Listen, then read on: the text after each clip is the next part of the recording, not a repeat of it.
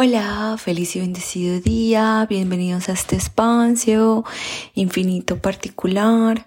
Bueno, en el día de hoy, y como se los había prometido esta semana, he decidido crear este episodio inspirada por los acontecimientos en el Medio Oriente como una respuesta a cómo podemos ayudar a crear paz desde nuestros ámbitos porque como les decía en las historias de Instagram, eh, a veces los acontecimientos externos que pasan en nuestras vidas son tan grandes que nos dejan como con esa sensación de impotencia, de que no podemos hacer nada. Y pues aquí yo levanto mi voz y les digo que sí podemos hacer algo, pero es algo a pequeña escala, es algo desde el poder de nuestras acciones en nuestros propios ámbitos y por eso me sentí inspirada a crear este episodio para que a través de mi voz ustedes también se inspiren a crear un mejor mundo desde crear paz con sus acciones. Bueno, en las historias también les decía que iba a hablar un poco eh, sobre el aspecto histórico, bíblico del el conflicto, pero solamente como, yo siento que solamente lo quiero tocar como para, para dar un poco de contexto, sin embargo no voy a adentrar mucho en el aspecto religioso porque pues yo respeto la fe de todas las personas y simplemente lo quiero hacer como para dar un contexto histórico más que para cualquier otra cosa. Entonces, una de las cosas que se menciona en el Antiguo Testamento, que también es el Talmud de la religión judía y una parte del Corán de la religión musulmana, es eh, como estas tres religiones nacen de Abraham. Abraham es el padre del judaísmo, de, de de la religión musulmana y del cristianismo. Abraham tenía una esposa que se llamaba Sara y ellos pues deseaban tener un hijo, pero ya Sara pues tenía 52 años y ya había estado, ya había entrado en la menopausia, entonces ella como que ya no podía tener hijos, por lo cual ella pues decide como darle el permiso a Abraham de que él tenga un hijo con su esclava Agar, que era mucho más joven y pues que la, sí le podía dar hijos, ¿cierto? De esta unión eh, nace Ismael, que hoy en día es como el de la familia de donde proviene el profeta Muhammad, que es pues el profeta de la religión musulmana. Y por parte de Abraham, entonces Sara recibe el milagro de poder tener un hijo y de ahí entonces nace Isaac, que es el padre eh, de donde viene la descendencia de eh, David y pues la religión judía y por lo tanto la religión católica o cristiana. Este es el único contexto religioso que voy a dar en todo este episodio porque pues me parece importante. Eh, una vez dado este, este contexto, quería compartirles como mi punto de vista. Entonces son tres religiones que nacen como del mismo árbol que es Abraham, pero que son como tres diferentes ramas del mismo árbol y que en general como el tronco es lo que realmente importa aquí que es como ese mandato de el buen comportamiento del ser humano ante una divinidad, que en este caso pues eh, es indiferente su nombre. Eh, ese tronco vienen a ser los valores, los principios y la integridad que nos definen como seres humanos, ¿cierto? Entonces, más allá de religiones o doctrinas que pueden dividir al ser humano en creencias limitantes porque una vez más les recuerdo que todas estas ideologías por muy bonitas que parezcan y que incluso yo las sigo porque a mí me ha gustado todo este mundo de la profundidad espiritual y sí religiosa también porque hay cosas muy bonitas a resaltar de cada religión, eh, es el hecho de que esto no deja de ser parte del mundo imaginario, del mundo de las ideas, que solo existe en el cerebro de el ser humano, porque a pesar de que los animales también hacen parte de la creación divina, eh, pues ellos no pueden percibir como está este creador. Y nosotros pues dentro del mundo de nuestras ideas sí lo hemos imaginado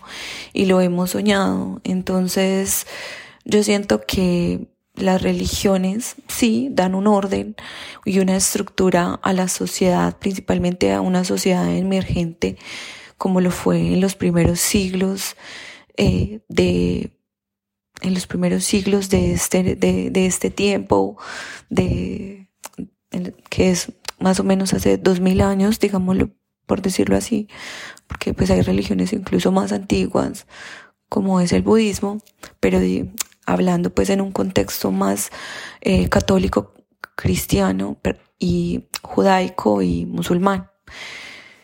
Em, eso es lo que para mí, Karen García o Coriwara, como me conozcan, es lo importante que el tronco es lo mismo.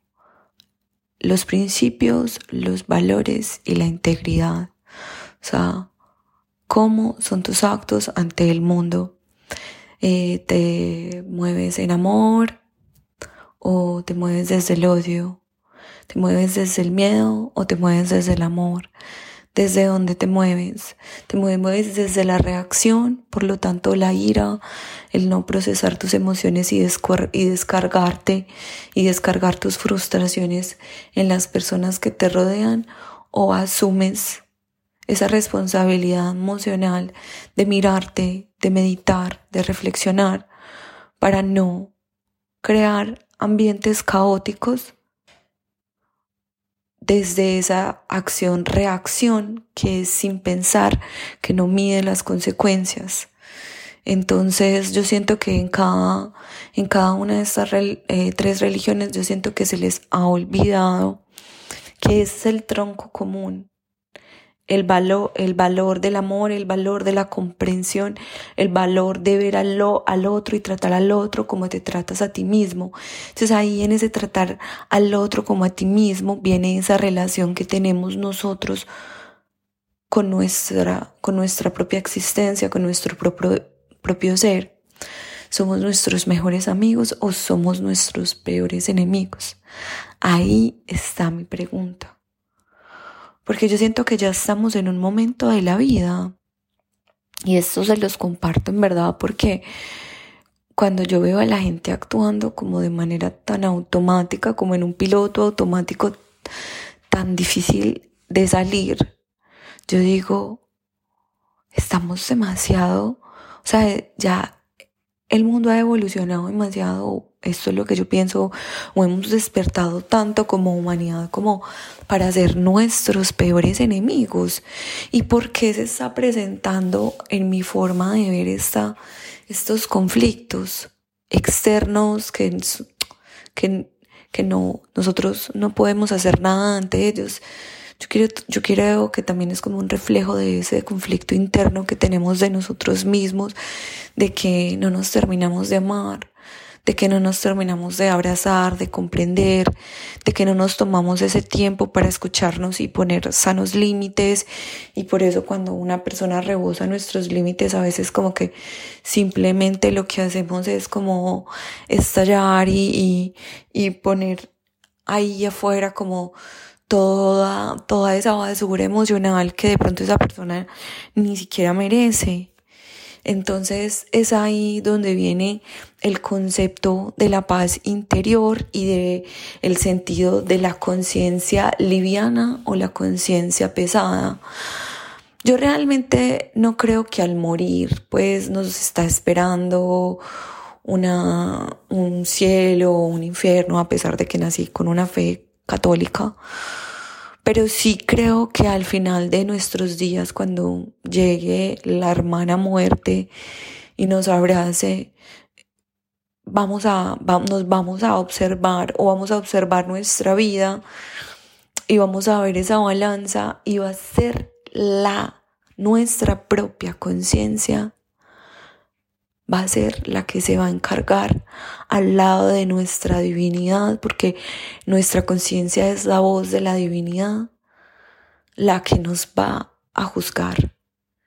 Y no hay nada más pacífico, no hay nada más leve que una conciencia tranquila.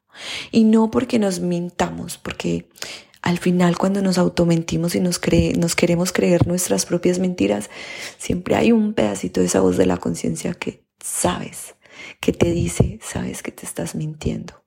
No, estoy hablando de la conciencia tranquila, de verdad, verdad, que proviene de esas acciones que se tomaron desde un recto proceder desde un proceder que viene desde lo que es moralmente correcto, desde lo que está en coherencia con nuestros principios y que nos hace personas o individuos íntegros.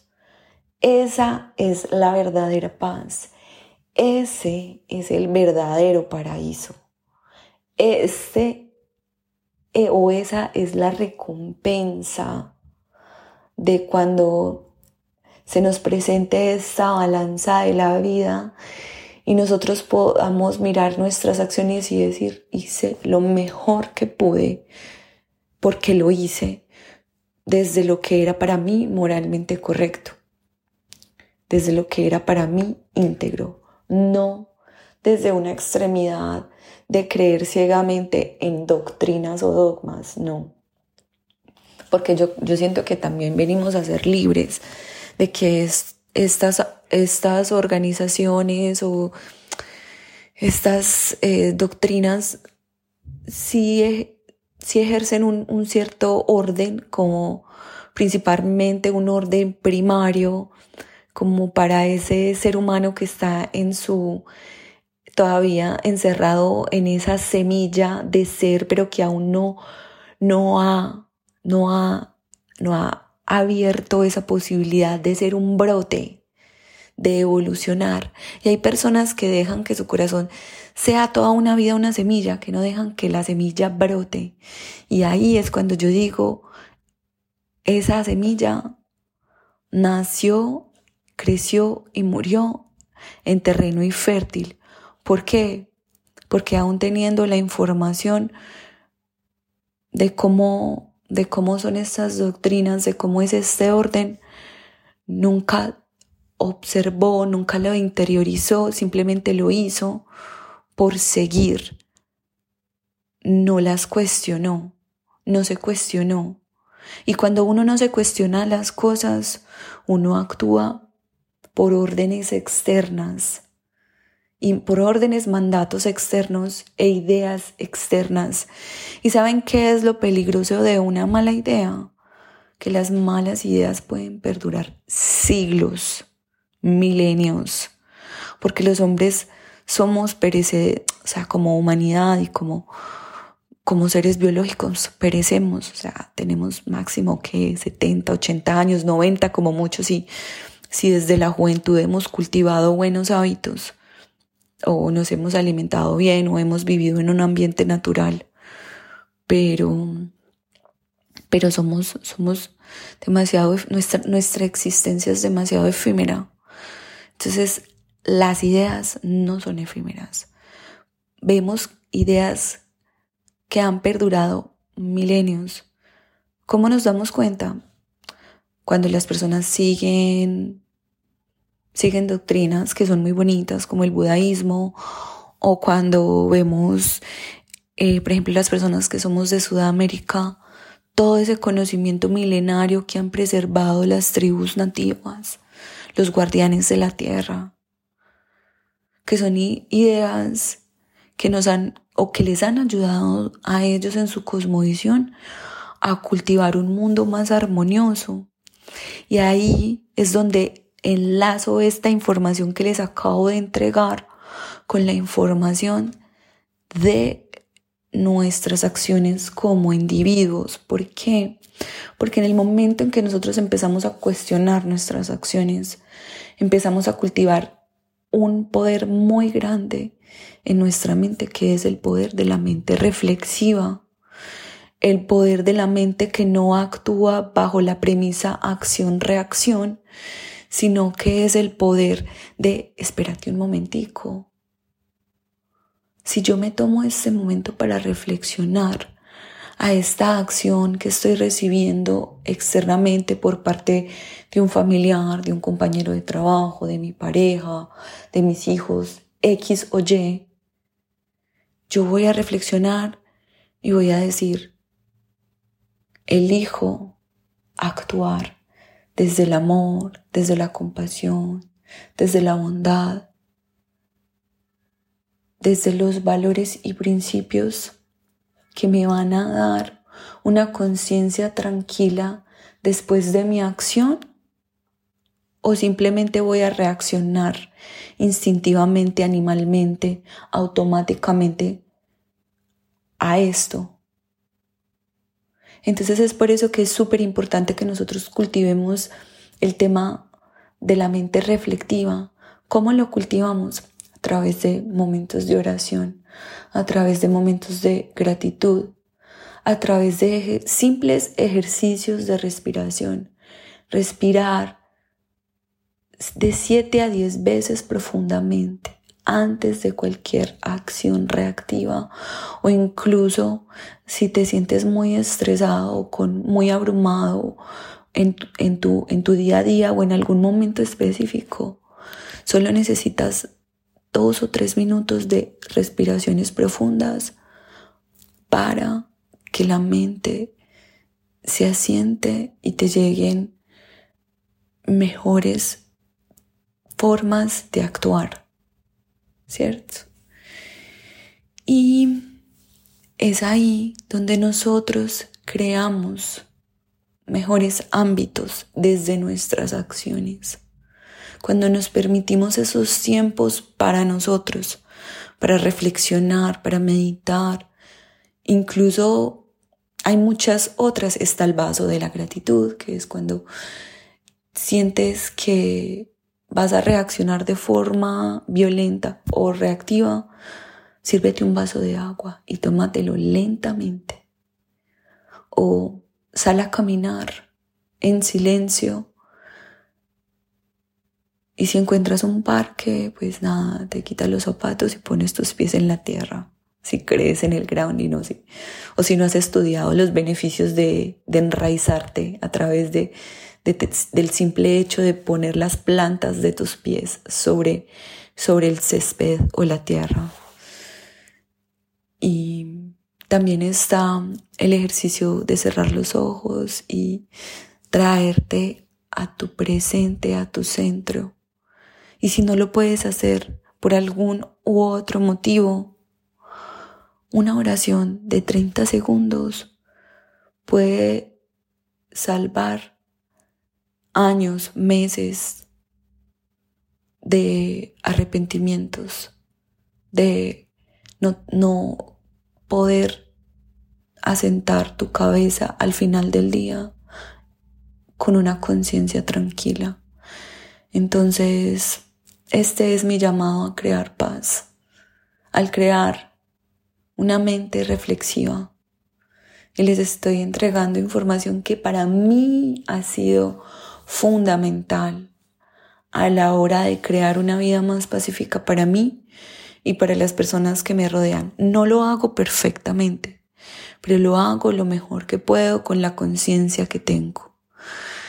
Y bueno, muchas gracias a las personas que me escucharon. Espero la reflexión les guste mucho.